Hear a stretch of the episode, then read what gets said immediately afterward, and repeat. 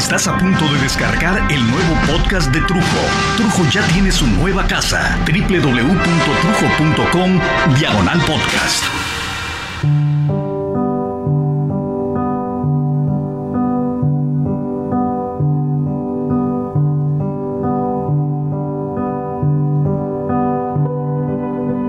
Todos los días se aprende algo nuevo.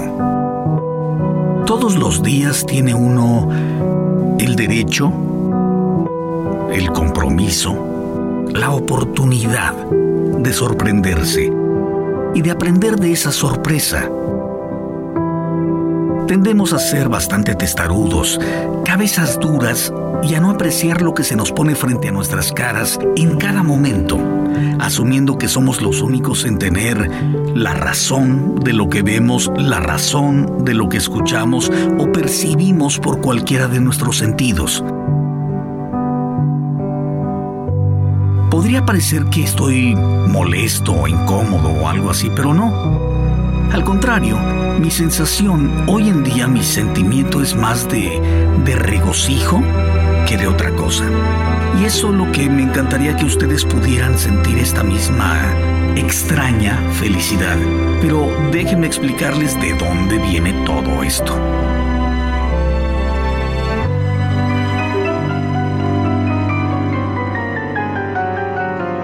Mi padre, entre muchas otras cosas, es el culpable de que en mi casa, su casa, siempre se haya sentido una especie de hermandad con toda la gente.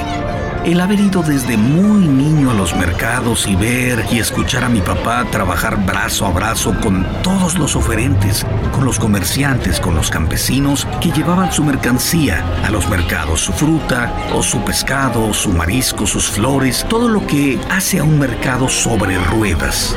El mercado sobre ruedas es un proyecto que mi padre ayudó a elaborar y llevar a la realidad en los años 60, donde se defendía que el productor debía y podía llevar directamente el producto al consumidor evitando a los comerciantes intermediarios, que son verdaderamente los culpables de que un kilo de jitomate salga del productor a 3 pesos y llegue al ama de casa a 15 pesos, siendo el mismo tomate y el mismo kilo.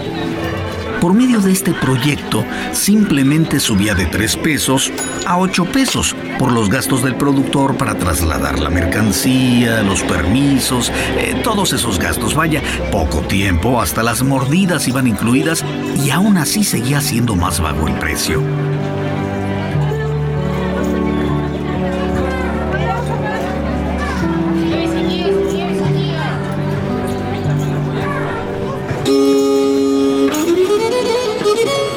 Mis años de infancia y adolescencia estuvieron acompañados de nuestra gente, de poblaciones cercanas al DF, Xochimilco, San Gregorio Tlapulco, Los Reyes, uh, montones de lugares y montones de personas para quienes mi padre era el licenciado y para los más cercanos era el padrino de sus chamacos o el padrino de los matrimonios junto con mi mamá, en paz descanse.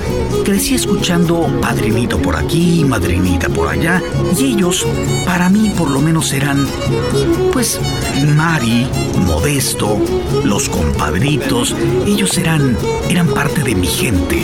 Aunque en realidad no lo eran, más bien eran gente de mi padre y yo me vi convidado siempre como, pues como un heredero, heredero de una filosofía y de una forma de comprender la vida. Y hasta el día de hoy mi padre sigue siendo padrino y asesor de muchos, muchos de ellos, intentando siempre ayudar, colaborar con ellos para crear un futuro más sólido para sus familias a partir del conocimiento de la especialidad que mi padre tiene gracias a sus estudios y a su constante práctica.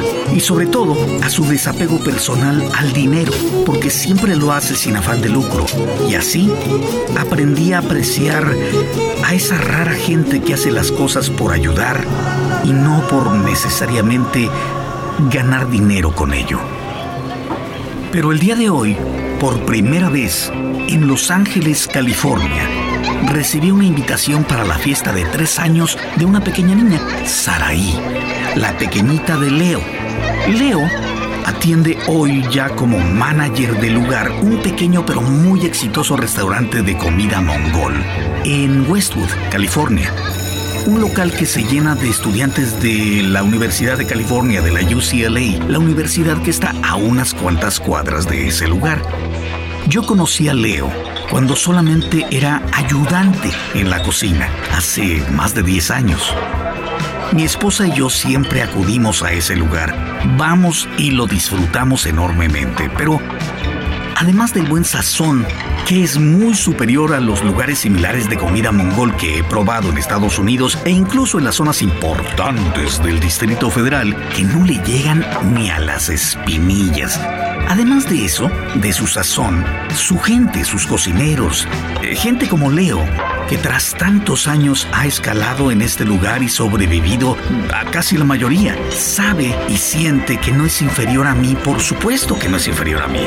Pero lo más importante para mí es que él sabe que nunca lo he sentido yo diferente a mí porque siempre he tenido el cuidado de hacerlo sentir en confianza conmigo y, las únicas distancias que nos significan, bueno, son las distancias que, que sí he decidido respetar de las normas de mi sociedad, esas pequeñas diferencias que, que a mí personalmente sí me agradan, como el, el hablarle de usted a un mayor de edad o a una persona que me impone enorme respeto. No necesito, yo no necesito que tenga dinero o posición social para hablarle de usted a alguien.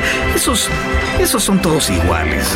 Tú te hables, hombre. Para mí, para mí y en mi familia siempre ha sido importante que las distancias no se nos impongan. Es importante que nosotros decidamos a quién queremos mostrarle el respeto que realmente sentimos por ellos.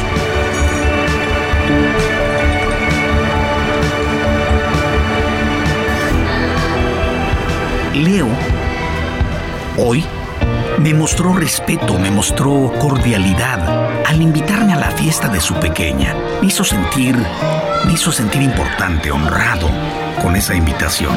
Sobre todo me hizo sentir orgulloso de haberme ganado su confianza y su respeto al grado de invitarme a departir y a convivir con su familia, cosa que nosotros los mexicanos tenemos muy, muy en alto. Nuestra mujer, nuestros hijos, nuestra madre, nuestro padre, nuestras celebraciones. Hoy para mí, hoy para mí es un día de fiesta.